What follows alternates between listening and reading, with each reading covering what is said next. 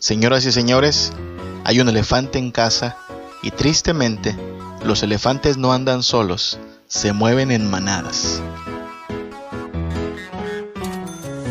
Recuerda que somos luz en medio de las tinieblas, recuerda que somos las ovejas del Señor en medio de lobos.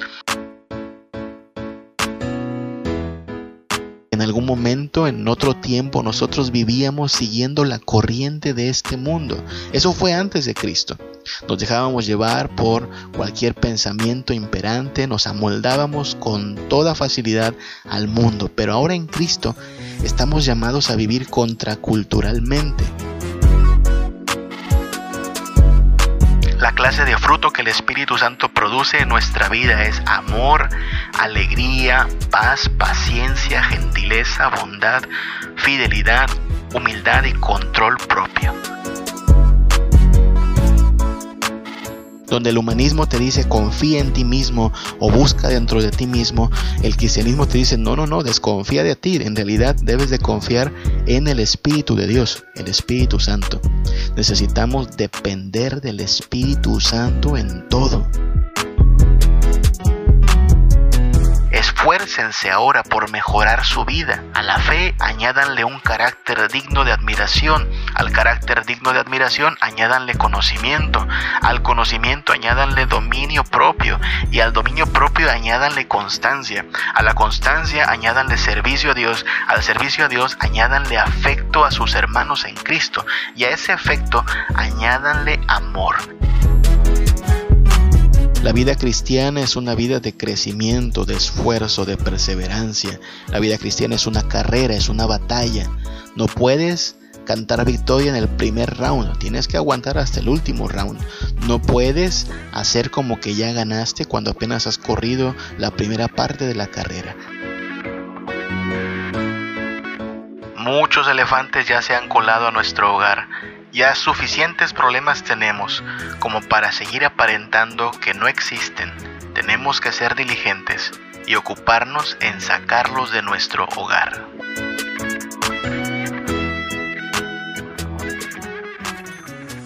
Que el Señor te bendiga nuevamente. Gracias por sintonizar nuestro podcast. Estamos a punto de cerrar con este episodio nuestra serie que tiene que ver con los elefantes en casa, es decir, estos problemas que de alguna manera hemos dejado que se implanten en nuestro hogar, ahí están, los vemos, somos conscientes de ellos, pero por alguna razón les sacamos la vuelta, no los enfrentamos directamente y a lo mejor nos hacemos a la esperanza de que solitos se van a resolver o que en algún momento van a desaparecer. Bueno, ya hemos hablado de muchos de estos temas, hemos hablado de la impiedad, de la avaricia, de la malcriadez, del despilfarro, del sexismo y más recientemente hablamos de la pereza. Nuevamente, no hablamos de todo esto en la idea de que podemos tener el hogar perfecto, sin problemas. No, los problemas son parte de la vida cotidiana. Pero la pregunta es, ¿cómo los vamos a resolver de la mano del Señor, guiados por su palabra y haciendo hincapié en que todo lo que hacemos, sea en el trabajo o en el hogar, pues tiene como propósito traer la evidencia de que es Dios quien gobierna sobre nosotros y que es Dios quien nos bendice, de manera que aunque nuestras circunstancias no sean las mejores, nosotros siempre estemos dando un fruto que agrade a nuestro Dios. De eso se trata la vida cristiana. Y por eso es importante ir a la palabra de Dios a buscar esta dirección. Nuevamente, que el Señor te bendiga. Eres bienvenido a este lugar, eres bienvenido en esta programación y esperamos que el Señor bendiga tu vida, tu hogar, tu trabajo y cualquier cosa que emprendas para que encuentres en Él toda tu fortaleza, toda tu ayuda y todo tu sustento. Algo que vamos a comenzar diciendo hoy, pues es que los elefantes andan en manada. Un hermano me decía, eh, escuchando los podcasts de esta serie me decía, pastor, pero es que uno no tiene problemas nada más con uno de estos temas, tal parece que todos están en casa.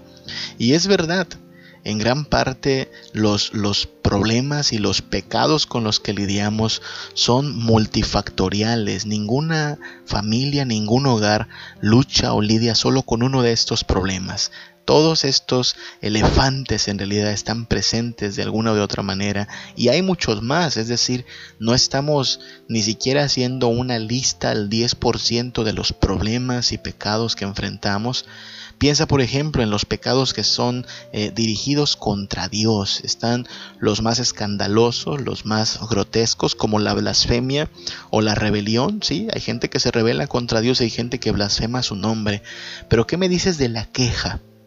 La queja es un pecado contra Dios. Cada vez que alguien se queja, prácticamente le está diciendo a Dios, tú no haces bien las cosas, qué pésimo servicio. No estás haciendo lo que a mí me gusta. ¿Qué me dices de la desconfianza? Cada vez que alguien cae en desconfianza, está pecando contra Dios, está dudando del poder y la misericordia y el control de Dios. ¿Qué me dices de la vanagloria? Cada vez que alguien se quiere dar sus aires de grandeza, está pecando contra Dios porque Dios es el único que merece ser glorificado. ¿Qué me dices de la impaciencia? Cuando alguien es impaciente está pecando contra Dios porque no está confiando en que es en el momento de Dios, en eh, las circunstancias que Dios establezca, como van a ocurrir las cosas. Cuando alguien cae en amargura está pecando contra Dios porque la amargura es prácticamente esta actitud de descontento ante la forma de actuar de Dios. ¿Y qué me dices de la ingratitud? Cuando alguien vive con ingratitud, está deshonrando a Dios, está pecando contra Dios, porque no está reconociendo la grandeza de aquel que nos da toda bendición y misericordia. ¿Te das cuenta? No tienes que ser un blasfemo o un rebelde empedernido para pecar contra Dios. Cada vez que le damos pie a la queja, a la impaciencia, a la ingratitud y a muchas cosas como estas, estamos pecando igual. Y no me vas a decir que en tu casa no lidian con eso. En mi casa lidiamos con esto. Es más fácil quejarnos que estar agradecidos. Es más fácil llenarnos de impaciencia que confiar en Dios. Y por eso hay que luchar contra estos problemas. A lo mejor son elefantitos todavía, pero no dejemos que crezcan. A lo mejor ya son elefantotes y por eso mismo tenemos que sacarlos pronto. ¿Qué me dices de los pecados contra el prójimo? Estos también son muchos. Tenemos, por ejemplo, el robo, el asesinato, la violación, el secuestro, pecados muy, muy feos y que alguien podría decir, bueno, yo no tengo problema con eso, yo no peco de esa manera. Quizá no, pero ¿qué tal la ira? ¿Qué tal la gritería? ¿Qué tal la maledicencia? ¿Qué tal el rencor o la venganza? Estas también son formas de pecar. Y en muchos hogares ese es el pan de todos los días. Hay ira, hay gritos, hay maldiciones y pues también es parte de las cosas con las que debemos lidiar. Pensemos en los pecados de la carne, los pecados que tienen que ver con estos eh, asuntos de pues la banalidad, la sensualidad. ¿Qué me dices? Nosotros estamos acostumbrados a ver la fornicación como uno de estos pecados feos, sucios, el adulterio, sí, la homosexualidad también, pero asimismo como acusamos al fornicario, al adúltero, al homosexual, ¿sabes? La lascivia también es un pecado. La vanidad también es un pecado de la carne. La lujuria, el exhibicionismo, la indecencia. ¿O qué me dices del romanticismo, que pareciera un asunto inofensivo? ¿Qué puede haber de malo en ser romántico? Bueno, si estamos hablando de tu relación con tu esposa, tu esposo, no hay ningún problema en ser romántico, pero hay chicos que les gusta andar jugando a la telenovela, a la película de amor, cuando en realidad solo están dejándose llevar por emociones. El sentimentalismo es pariente cercano de esto, gente que toma decisiones basados en sus sentimientos, pero no en la palabra de Dios, eso es también pecado de la carne. ¿Qué me dices de los pecados que tienen que ver con el dinero? Hablamos de la avaricia, sí, del robo, del fraude, pero ¿qué tal la mezquindad? ¿Qué tal el materialismo? El orgullo también está relacionado, la envidia, el egoísmo, el fraude. No hablamos entonces de uno que otro pecado, hablamos de pecados que vienen en manada, como los elefantes. ¿Qué me dices del pecado de la lengua? A lo mejor no lidiamos con pecados de la carne o del dinero, pero ah, los pecados de la lengua son muy comunes. El chisme, la mentira, la adulación, que es pecado porque es decirle a las personas lo que no son en realidad con tal de hacerles la barba. La fanfarronería, las palabras ociosas, recuerda que daremos cuenta de cada una de ellas. Las palabras vulgares, las palabras corrompidas En muchos hogares esto es parte de la vida común y por eso tenemos que examinarnos qué problemas, qué pecados, qué actitudes y ciclos o formas de vida hemos tolerado en nuestra casa sabiendo que en realidad debíamos haber cortado con ello desde hace tiempo.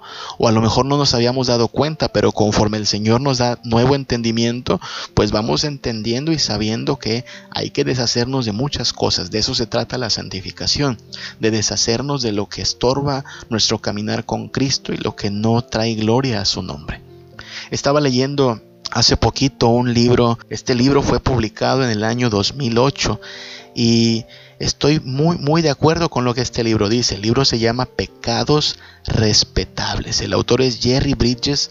Te recomiendo mucho si lo puedes encontrar. Es un buen libro que trae luz precisamente sobre la clase de pecados que como no son tan sucios o no los vemos así, no los vemos tan escandalosos, no los vemos tan bochornosos, pues les damos cabida en el hogar. No, son eh, pecaditos comparados con los pecadotes de otros. Y es precisamente ahí donde está el problema, cuando toleramos cierto pecado, porque bueno, son pecados respetables. Más o menos de eso hemos estado hablando en nuestra serie El elefante en casa. Vamos a cerrar entonces con esta idea, porque no podemos hacer una lista, o la podríamos hacer, pero nos llevaría quizá tres años una serie como esta, enumerando cada uno de los pecados que a veces toleramos. Mejor dejémoslo en el hecho de, bueno, que los elefantes andan en manada y es por eso que es posible que tú veas que en tu hogar no hay solo un elefante, sino una manada de elefantes, es decir, un grupo de cosas que van a hacer que tengas con qué pelear, con qué batallar, pero que en el nombre del Señor pueden ser resueltos. Vamos a cerrar entonces con una lista de pues instrucciones para poder lidiar con esos problemas en casa, para poder pelear contra esos elefantes y que en el nombre del Señor, en sometimiento a su palabra, podamos ver cambios en nuestra vida y asimismo esperamos verlos en nuestra familia, en nuestro hogar. ¿Qué hacemos con esos elefantes? ¿Qué hacemos en nuestro hogar para que ya no se metan más, sino que incluso podamos irlos sacando uno por uno? Bueno, vamos a hacer una lista. Número uno, seamos críticos de la cultura seamos críticos de la cultura. Es decir, no nos dejemos arrastrar por la cultura. Cuando digo cultura me refiero a las costumbres, a las prácticas que imperan a nuestro alrededor. Eso es cultura. La forma de vivir que el mundo asume, el sistema de valores y prioridades que el mundo impone. Es muy fácil dejarse llevar por la cultura, dejarse arrastrar por la corriente del mundo. Dice Pablo allá en Efesios 2, 2, que en algún momento, en otro tiempo, nosotros vivíamos siguiendo la corriente de este mundo. Eso fue antes de Cristo. Nos dejábamos llevar por cualquier pensamiento imperante, nos amoldábamos con toda facilidad al mundo, pero ahora en Cristo estamos llamados a vivir contraculturalmente. Romanos capítulo 12, versículo 2, la nueva traducción viviente lo dice así. No imiten las conductas ni las costumbres de este mundo, más bien dejen que Dios los transforme en personas nuevas al cambiarles la manera de pensar. Entonces aprenderán a conocer la voluntad de Dios para ustedes, la cual es buena, agradable y perfecta. Nota eso.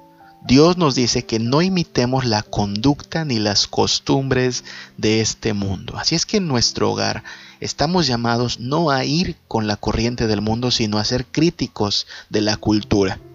¿Por qué vas a imitar esa moda? ¿Por qué vas a tomar esa decisión? ¿Por qué le darías like a esa publicación?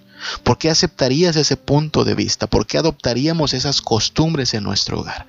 No, no se trata simplemente de copiar lo que el mundo dice o hace, no se trata simplemente de seguirle la corriente a la gente. Nosotros estamos llamados a vivir de manera contracultural. Recuerda que somos luz en medio de las tinieblas, recuerda que somos las ovejas del Señor en medio de lobos.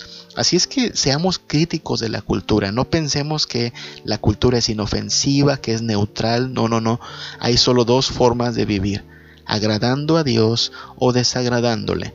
El que no es con Cristo está contra él, así lo dijo el Señor. Mira que de esto también debemos arrepentirnos hasta a nivel de iglesia. La iglesia, tratando de ser relevante al mundo, muchas veces le ha seguido la corriente a la cultura en vez de vivir en contra de ella. Decía Charles Spurgeon de esta forma, la razón por la cual la iglesia tiene tan poca influencia sobre el mundo es porque el mundo ya tiene demasiada influencia sobre la iglesia. Lo que estaba acusando Charles Spurgeon era como la mundanalidad desde sus tiempos ya se había colado a la iglesia y era difícil encontrar ya la diferencia entre una manera de vivir de santidad y la manera en que el mundo trataba de hacer su propia vida. Tenemos que hacer también esa distinción en casa tal como Josué alguna vez lo señaló, miren, decidan ustedes qué van a hacer, a qué Dios van a servir, pero yo y mi casa serviremos al Señor. En esta casa no vamos a amoldarnos al mundo, no vamos a seguir la corriente de esta cultura, todo lo contrario, vamos a ser críticos de toda moda, de toda eh, decisión, de toda costumbre común en el mundo, seremos críticos de ello porque nosotros no queremos agradar al mundo sino a Dios. Entonces seamos críticos de la cultura. Seamos muy cuidadosos de no amoldarnos al mundo. Número dos, ¿qué hay que hacer en nuestro hogar si no queremos caer en darle cabida a tantos elefantes y tantos problemas y queremos verlos que se salgan de una buena vez? Bueno, necesitamos perseguir la madurez. Hay que perseguir la madurez.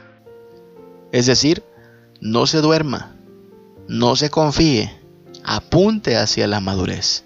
La vida cristiana es una vida de crecimiento, de esfuerzo, de perseverancia. La vida cristiana es una carrera, es una batalla. No puedes cantar victoria en el primer round, tienes que aguantar hasta el último round.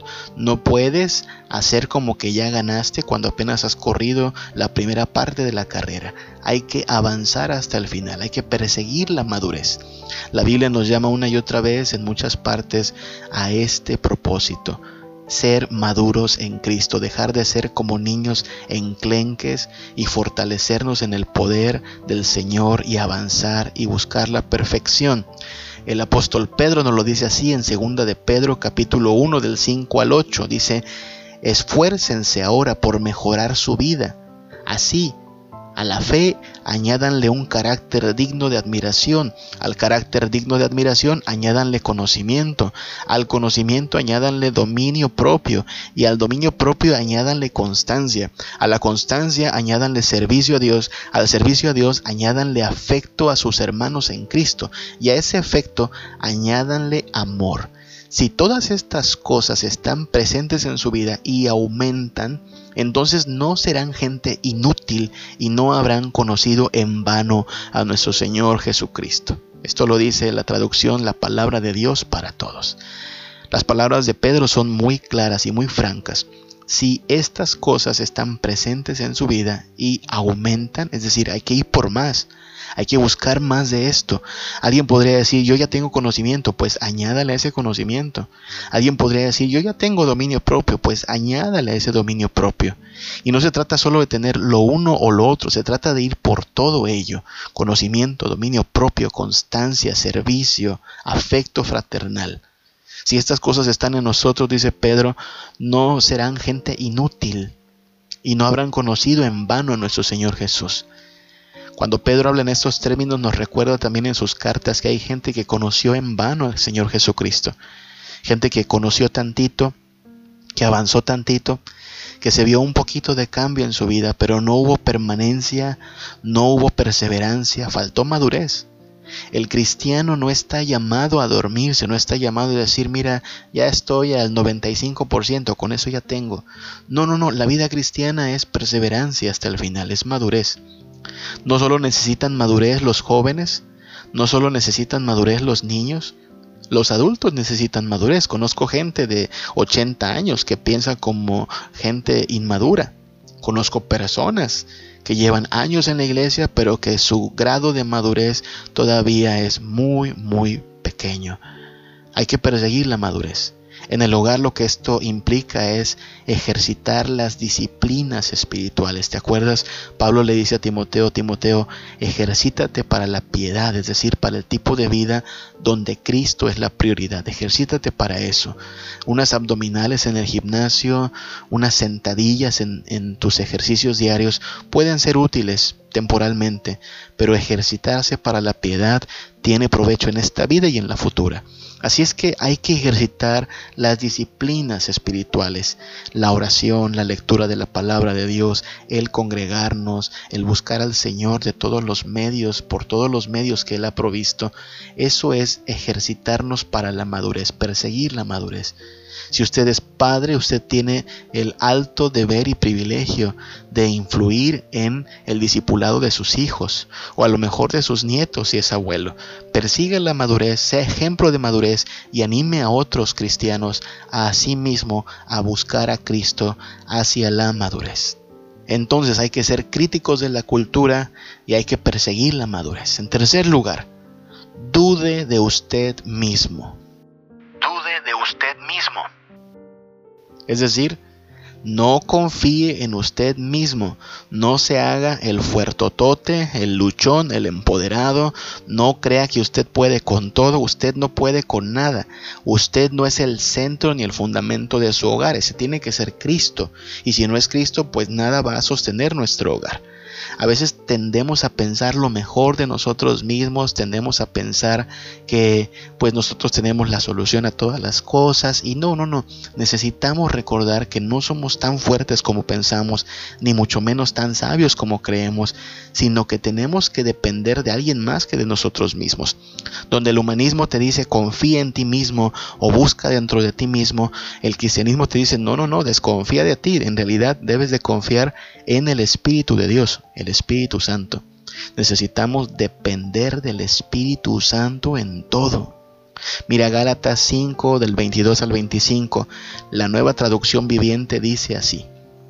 En cambio, la clase de fruto que el Espíritu Santo produce en nuestra vida es amor, alegría, paz, paciencia, gentileza, bondad, fidelidad, humildad y control propio.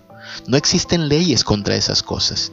Los que pertenecen a Cristo Jesús han clavado en la cruz las pasiones y los deseos de la naturaleza pecaminosa y los han crucificado allí. Ya que vivimos por el Espíritu, sigamos la guía del Espíritu en cada aspecto de nuestra vida. Nota que este pasaje lo que dice es que estos son los frutos del Espíritu Santo el fruto del Espíritu Santo. Amor, alegría, paz, paciencia, gentileza. Si yo buscara dentro de mí mismo, así, Samuel Hernández, no encontraría amor. De hecho, lo que hay es mucho odio, mucha maldad. Si buscara dentro de mí mismo alegría, hace mucho que me habría suicidado, porque no hay en mí mismo motivo para estar alegre. Si buscara dentro de mí la paz, es un absurdo. Nadie puede encontrar paz dentro de sí mismo. Este es el fruto del Espíritu Santo. Amor, alegría, paz, paciencia es el fruto del Espíritu Santo. Yo no lo puedo producir, pero Él lo puede producir en mí. ¿Te das cuenta? Dependemos del Espíritu Santo. Por eso estamos llamados a dudar de nosotros mismos. Yo puedo pensar que tengo la solución, yo puedo pensar que estoy en lo correcto, yo puedo pensar lo mejor de mí, pero en realidad Dios sabe que soy tan torpe, tan frágil y tan necesitado de su dirección que por eso me da su palabra y a su Espíritu Santo. Y es su Espíritu Santo el que produce en nosotros el querer y el hacer la buena voluntad de Dios. Así es que dude de usted mismo, pero confíe completamente en el Espíritu Santo, dependa del Espíritu Santo y déjese dominar por la voluntad del Espíritu Santo que está revelada en las Escrituras. Nosotros dependemos del Espíritu Santo para luchar contra el pecado. Dice Romanos capítulo 8, versículo 13 al 14, que si vivimos conforme a la carne, moriremos. Mas si por el Espíritu hacéis morir las obras de la carne, viviréis. ¿Te das cuenta de lo que está diciendo Pablo? Es por el Espíritu, en su fuerza, en su poder, que podemos hacer morir las obras de la carne, que podemos darle batalla al pecado. En Él. Yo no, yo soy un enclenque, yo no sirvo, no tengo suficiente músculo para vencer a la carne, pero en el Espíritu Santo sí puedo. Por eso dudo de mí mismo, pero confío en el poder del Espíritu Santo. Versículo 14 de Romanos 8 dice, porque los que son guiados por el Espíritu de Dios, estos son hijos de Dios. ¿Cuál es la marca de ser hijo de Dios? Que te dejarás guiar por el Espíritu Santo. No que confiarás en ti mismo, no que te creerás eh, tan sabio, tan fuerte, tan correcto como para decir yo puedo solo. No, tú no puedes solo, duda de ti mismo pero confía en el Espíritu de Dios. El Espíritu de Dios es el que puede hacer lo que para nosotros es imposible. Por eso dependemos del Espíritu de Dios. Tu hogar depende de que el Espíritu de Dios obre en ese esposo, en esa esposa, en esos hijos. De eso depende gran parte del bienestar de tu hogar. El éxito finalmente de tu hogar depende de que Dios opere con su poder en la vida de cada uno de los miembros de tu familia. Ruégale a Dios por eso, implórale a Dios por eso y confiemos que el Señor es bueno para los que le buscan de esta manera. Número cuatro, muy importante, no solo se trata de ir contra la corriente de este mundo, no solo se trata de perseguir la madurez y además, muy importante, claro, hay que depender del Espíritu Santo, pero además, en cuarto lugar, muy importante esta instrucción, hágase responsable de su pecado hágase responsable de su pecado. Voy a tratar de decir esto con mucho cuidado porque no quiero ser malinterpretado. Cuando digo hágase responsable de su pecado, me refiero a que tienes que poner manos a la obra, es decir, tienes que involucrarte personalmente y activamente en luchar contra esos pecados. Repito nuevamente lo que dice Romanos 8:13. Porque si vivís conforme a la carne, moriréis. Mas si por el Espíritu hacéis morir las obras de la carne, viviréis. Pregunta, ¿quién hace morir las obras de la carne? ¿El Espíritu o yo?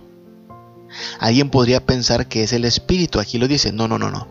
El Espíritu no hace morir las obras de la carne el Espíritu me da todo el poder, toda su fortaleza, toda su dirección para que yo haga morir las obras de la carne. Soy yo quien está llamado a pelear la buena batalla. Soy yo quien está llamado a hacer morir las obras de la carne. No es solo en Romanos donde está esta instrucción, sino Colosenses 3.5 nos habla en la misma forma haced morir pues lo terrenal en vosotros, fornicación, impureza, pasiones desordenadas, malos deseos, avaricia, que es idolatría, y más abajo sigue enunciando otra clase de pecados que a veces nosotros toleramos. Pero nota que Colosenses 3:5 está diciendo, haz morir tú, haced morir lo terrenal en vosotros. Yo no puedo esperar que el Espíritu Santo, no sé, descienda del cielo, tome forma de lo que sea y haga lo que me toca a mí hacer. Hágase responsable de su pecado. Y mis hijos tienen que hacerse responsables de sus pecados. Es decir, no lo deje todo en manos de Dios. Y por eso digo, tengo cuidado con lo que estoy pronunciando porque no quiero ser malinterpretado. Cuando digo no lo deje todo en manos de Dios, me refiero a que no tomemos esta actitud en la cual nos deshacemos de nuestra responsabilidad, nos escapamos de nuestro llamado a pelear contra el pecado y pensamos que bueno, Diosito lo hará finalmente, Diosito obrará. No, no, no, no, no. Dios, Dios ya nos está dando su palabra y su espíritu para que nosotros dominados, y bajo la autoridad de su poder, su palabra y su espíritu, luchemos contra el pecado, pero me tengo que hacer responsable de mi pecado. Pero es que ya oré por ello. Bueno, qué bueno que oraste por ello, pero la oración no sustituye la acción. No porque ya oré por algo se va a resolver. Imagínate nada más que todo se resolviera con oración. Ya oré por un trabajo, sí, pero tienes que salir a buscarlo. Ya oré para que Dios bendiga a mis hijos, sí, pero tú tienes que ocuparte en repetir la palabra de Dios cada día. Ya oré por esta situación difícil, sí, pero tú tienes que involucrarte con tus palabras, con tus acciones. Las cosas no se resuelven así como así solo con oración. Hay que ocuparnos, hay que poner límites, hay que huir del pecado, hay que cortar relaciones que no convienen, hay que tomar medidas que sean útiles para que nuestra vida proceda hacia la santidad. Hay que aplicar disciplina. Hagámonos responsables. Oremos a Dios, por supuesto que hay que orar al Señor. Confiemos en su poder, sí, eso hacemos cada día, pero nos apropiamos de nuestro llamado a luchar contra la carne, a pelear contra el pecado. Hagámonos responsables. Nuestro hogar es nuestra responsabilidad. Dios nos pedirá cuentas por nuestra familia y por eso mismo tenemos que hacernos responsables de nuestros propios males. En el poder del Espíritu, bajo la guía de su palabra, pero nos toca a nosotros hacernos responsables. Y quinto lugar, quinta pauta para luchar contra nuestros problemas y pecados en casa. Aparte de ser críticos contra la cultura, aparte de que debemos apuntarle a la madurez, dudando de nosotros mismos y haciéndonos responsables de nuestro propio pecado. Bueno, y ahí el número 5. Mire más al espejo. Mire más al espejo. Cuando digo que hay que mirar más al espejo, me refiero a que hay que centrarnos en nuestro propio eh, mal, nuestros propios problemas.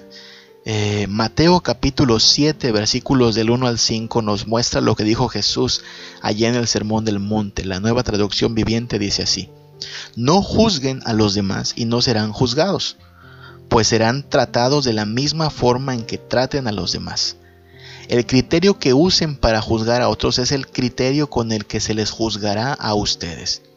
¿Y por qué te ocupas por la astilla en el ojo de tu amigo cuando tú tienes un tronco en el tuyo? ¿Cómo puedes pensar en decirle a tu amigo, déjame ayudarte a sacar la astilla de tu ojo, cuando tú no puedes ver más allá del tronco que está en tu propio ojo? Hipócrita, primero quita el tronco de tu ojo Después verás lo suficientemente bien para ocuparte de la astilla en el ojo de tu amigo. ¿De qué estaba hablando Jesús? Mira, muchos toman este versículo como si fuera la base para prohibir toda clase de señalamientos hacia el prójimo. Y de pronto pues ya no se puede evaluar la moral ni la ética de nadie porque no falta quien sale con su no juzgues, tú no eres nadie para juzgar.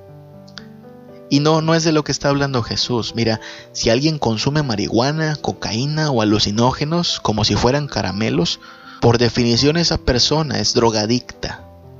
No podría decir, ah, no me juzgues, no, no te estoy juzgando, solo estoy describiendo lo que eres. Eres alguien presa de las drogas. Si mi vecino de pronto está que ya no aguantaba la ley seca porque si no se echa sus six de cervezas al día no está contento, entonces mi vecino es un alcohólico. Y no queda aquí el decir, no, no lo juzgues, no, no lo estoy juzgando, simplemente estoy diciendo lo que es, tiene un problema con el alcohol. Si alguien se acuesta con una persona diferente cada fin de semana y no le importa ni la moral, ni la decencia, ni mucho menos la reputación, esa persona por definición es promiscua. No, no estoy juzgándole, no estoy diciendo lo que no es, estoy describiendo las cosas.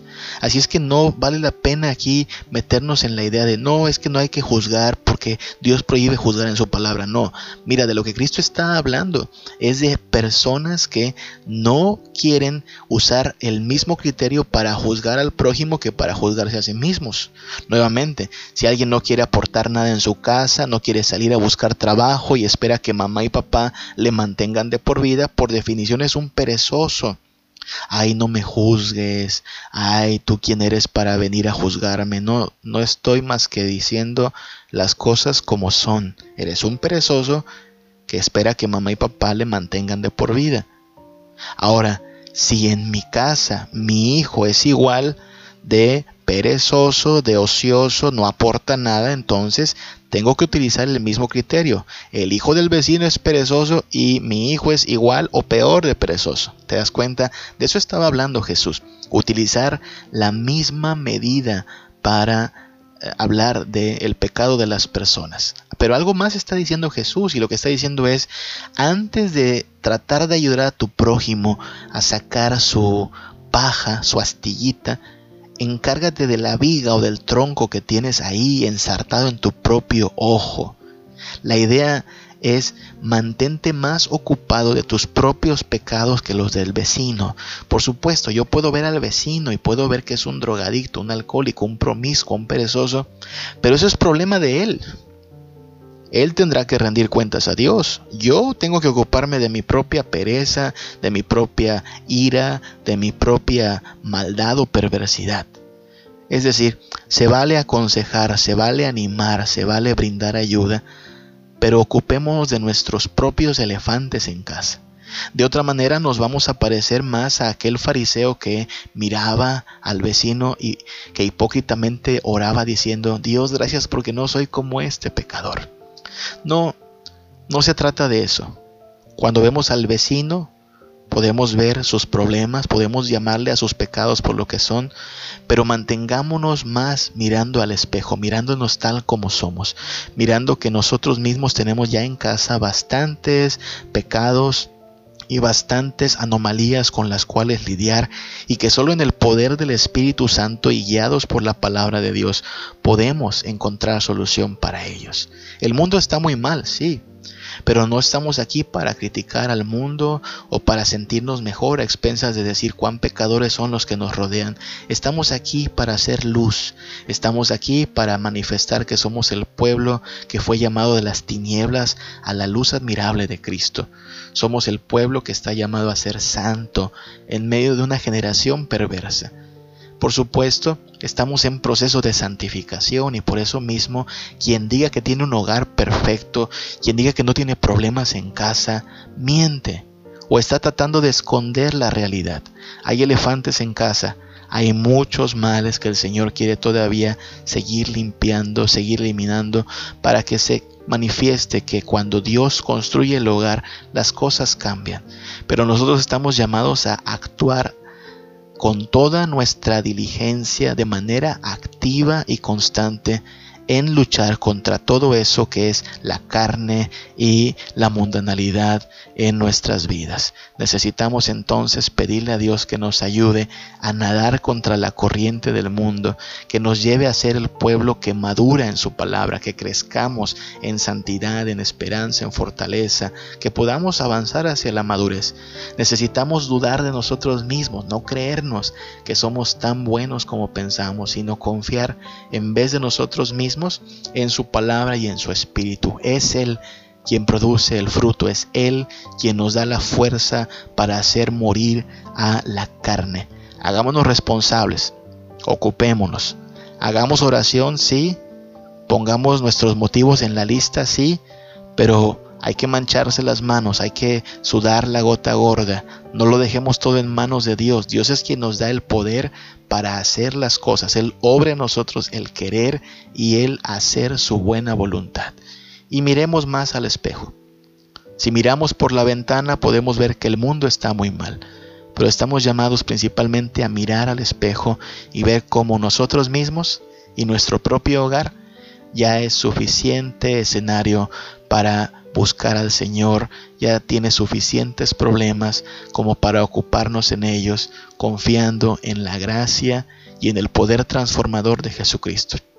Yo sé que nuestro hogar tiene problemas, yo sé que nuestro hogar tiene sus propios desafíos, pero es Dios quien obrando con su poder nos va a brindar todo lo necesario para que podamos someternos a Él en espíritu y en verdad, para que en cada momento y circunstancia podamos saber que Él nos bendice, Él nos ama, Él nos dirige y Él transformará nuestras vidas. Cuando Él edifica la casa, todo lo que hagamos no será en vano. Estaremos bien y esperamos que en su misericordia podamos ver la salvación de nuestro hogar. Que el Señor te bendiga que el Señor nos guarde. Anhela mi alma estar en tu presencia. Desde el alba hasta que caiga el sol. Quiero estar pegado a tu costado. Oh, más cerca de tu corazón quiero estar sombra de tus alas. Quiero andar